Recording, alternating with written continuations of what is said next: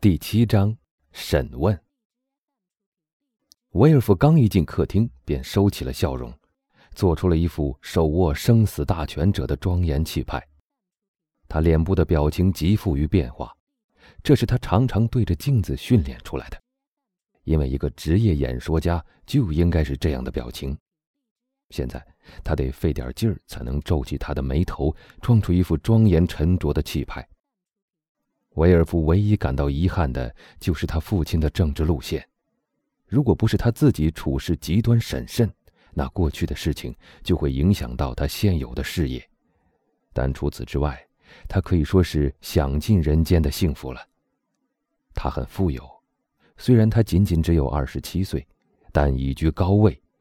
他快要和一个年轻美丽的姑娘结婚，他爱她，并非出于热情，而是出于理智。是一个代理检察官的态度爱他。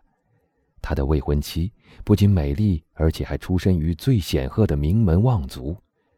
他的父母膝下只有一个女儿，所以他们的政治势力可以全部用来培植他们的女婿。此外，他还可以给他带来一笔五万埃居的价廉，将来有一天大概还可以增加五十万遗产。这一切因素综合起来。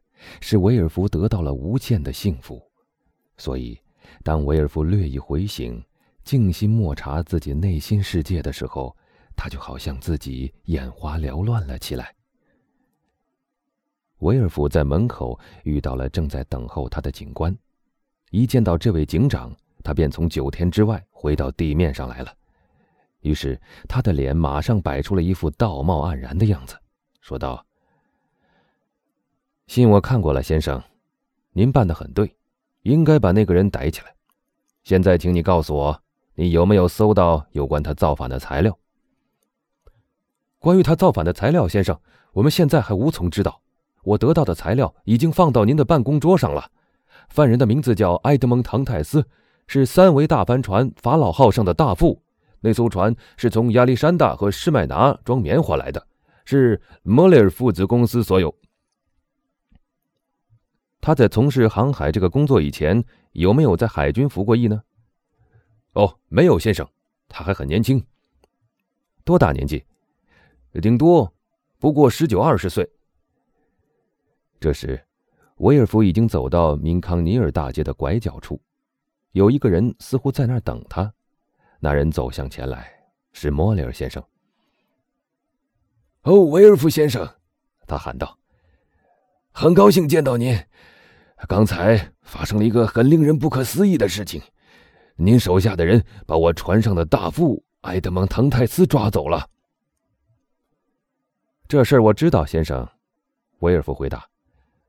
我现在就是去审问的。哦，莫里尔说道。由于他对那个朋友友情甚笃，便急切的求起情来。您不知道他，但我很了解他。他是世界上最善良、最正直的人了，我敢说，在整个商船界，再没有一个比他更好的船员了。威尔夫先生，我真心诚意的向您担保。正如我们已经知道，威尔夫是马赛上流社会中的人物，而莫雷尔只是一个平民，前者是一个保守党，而后者是一个拿破仑党的嫌疑犯。威尔夫轻蔑的看着莫雷尔。冷冷的回答道：“你知道，阁下，一个人的私生活上也可能是可敬可靠的，可以是商船界里最好的船员，但从政治上讲，可能是一个罪大恶极的人，是不是？”代理法官这番话的语气很重，仿佛是冲着船主说的，而他那审视的眼光似乎直穿对方的心内，像是说。你竟敢为别人说人情，你应该知道，你本人还需要宽大处理。莫雷尔的脸刷的红了，因为在政治方面，他的见解并不十分明朗。此外，唐泰斯告诉过他的有关他夜见大元帅的事，以及皇上对他说的那番话，更增加了他内心的不安。但他仍用深为关怀的语气说：“威尔夫先生，我求您。”您一向所做的事都是那样公正仁慈，早些把他送还给我们吧。这“给我们”三个字，在代理检察官听来，很有些革命的味道。哦，哦，他思忖道：“难道唐泰斯是烧炭党分子？不然的话，他的保护人要用这种态度来求情？我记得他是在一个酒店里被捕的，当时有许多人同他在一起。假如他是冤枉的，那你的求情一定不会落空的。”但是如果他有罪，那也只能施以惩罚。否则，在目前这个时期，有罪不成可太危险了。我不得不行使我的职权。这时，他已走到了自己的家门口，他的家就在法院隔壁。他态度冷淡地向船长行了个礼，便进去了。那船主呆呆地立在威尔夫离开他的地方。客厅里挤满了警察和宪兵，在他们中间。站着那个罪犯，他虽然被严加看管，却很镇定，而且还带着微笑。威尔夫穿过客厅，瞥了唐泰斯一眼，从一个宪兵手里接过一包东西，一边向里走，一边说：“把犯人带进来。”威尔夫刚才那一瞥虽然急促，但对那个即将要审问的犯人却已经有了一个初步的看法。他已从他那饱满的前额上看出了他的聪慧。从那黑眼睛里和弯弯的眉毛看出了勇敢，从那半张着的、露出一排洁白的牙齿的厚嘴唇上看出了他的直率。威尔夫的第一个印象很不错，但他也常常听人讲，切勿信任第一次的冲动。他把这句格言也用到印象上了，而且不顾这两者间的差别了，所以他抑住心头的怜悯感，板起脸来。在他的办公桌前坐了下来。过了一会儿，唐泰斯进来了，他的脸色也很苍白，但是很镇定，还带着微笑。他从容有礼地向法官行了个礼，四下看了看，想找个座位，好像他是在莫雷尔先生的客厅里似的。就在这时，当他的目光接触到威尔夫的目光，那种法官所特有的目光。似乎像要看透嫌疑犯脑子里的罪恶思想似的。你是干什么的？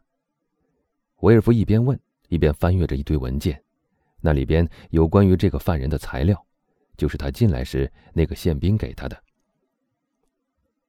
我叫埃德蒙·唐泰斯，青年镇定的回答说：“我是法老号船上的大副，那条船属于莫雷尔父子公司所有。”你的年龄，威尔夫又道：“十九岁。”唐泰斯回答：“你被捕的时候在干什么？”“我是在请人吃喜酒，先生。”青年人说着，他的声音有点微微颤抖。刚才那个欢乐的时刻与现在这种痛苦的经历对照起来，差别实在是太大了。而威尔夫先生阴沉的脸色。和唐泰斯满脸红光对照起来，也实在是反差太大了。你在请人吃喜酒？代理检察官问道，不由自主的打了个寒噤。是的，先生，我正要娶一位我爱了三年的姑娘。威尔夫虽然仍面不改色，但却为这个巧合吃了一惊。唐泰斯颤抖的声音在他的胸膛里引起了一阵同情的共鸣。唐泰斯是在他的幸福时刻被人招来的，而他自己也快要结婚了，他也是在自己的幸福时刻被人招来的，而他又是来破坏另一个人的幸福的。这种哲学上的相似之处，在圣梅朗侯爵家里倒是一个极好的话题，大谈而特谈一通。他这样想着，当唐泰斯等待他往下问的时候，他起码在整理着他的思绪。他越想越觉得这是个很好的对称话题，而演说家们往往用对称话题来获得雄辩之欲。当这篇演讲整理好之后，威尔夫想到他可能产生的效果，不禁微笑了一下。然后他转过来向唐泰斯说：“往下说，先生。你想让我继续说些什么？把你知道的一切都讲出来。”告诉我，你要知道哪一方面的事情，这样我才可以把我所知道的一切都讲出来。只是他苦笑了一下，又说：“我得事先告诉您，我知道的很少。你有没有在逆贼手下服务过？”我刚编入皇家海军的时候，他就倒台了。有人报告说，你政见很极端。威尔夫说：“其实他根本没听说这类事，但他偏要这么一提，就如同提出一项指控一样。”我的证件，我，唐泰斯问道：“哎，先生，我从来没有什么证件，我还没满十九岁，我什么都不知道，我起不了什么作用。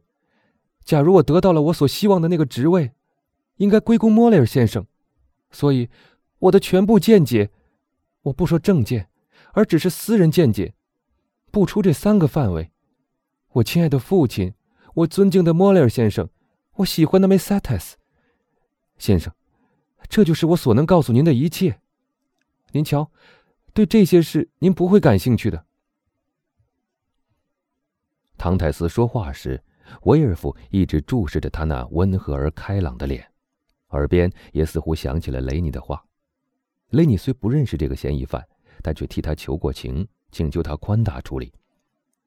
代理检察官根据案例和对犯人的审理来看。这个青年所说的每一个字，都越来越使他相信他是无辜的。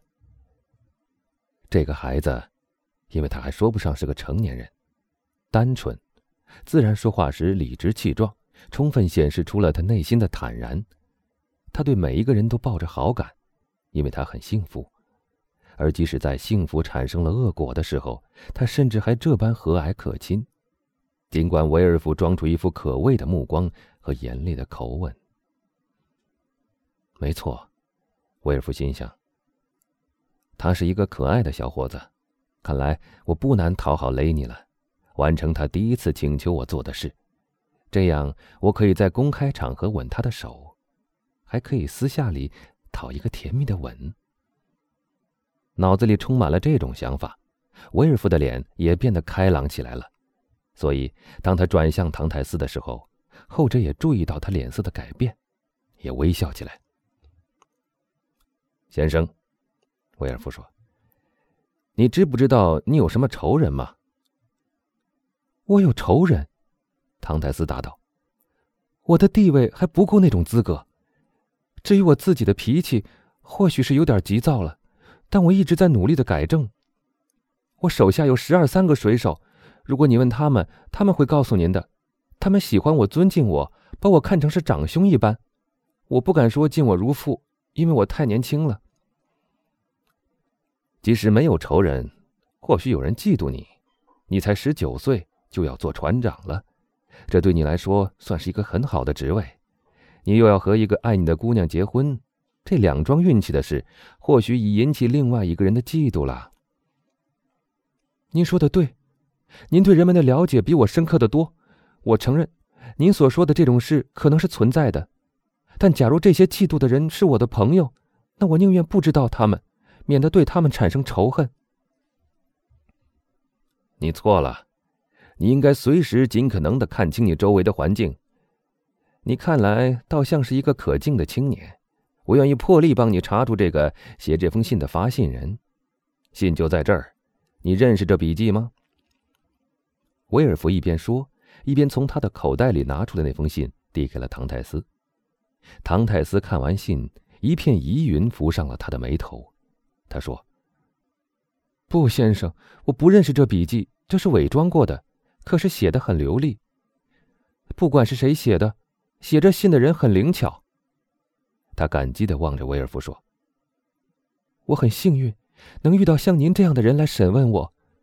至于这个嫉妒我的人，倒真是个仇人。”从那年轻人眼里射出来的急速的一瞥，威尔夫看出来，在温和的表面下蕴含着惊人的力量。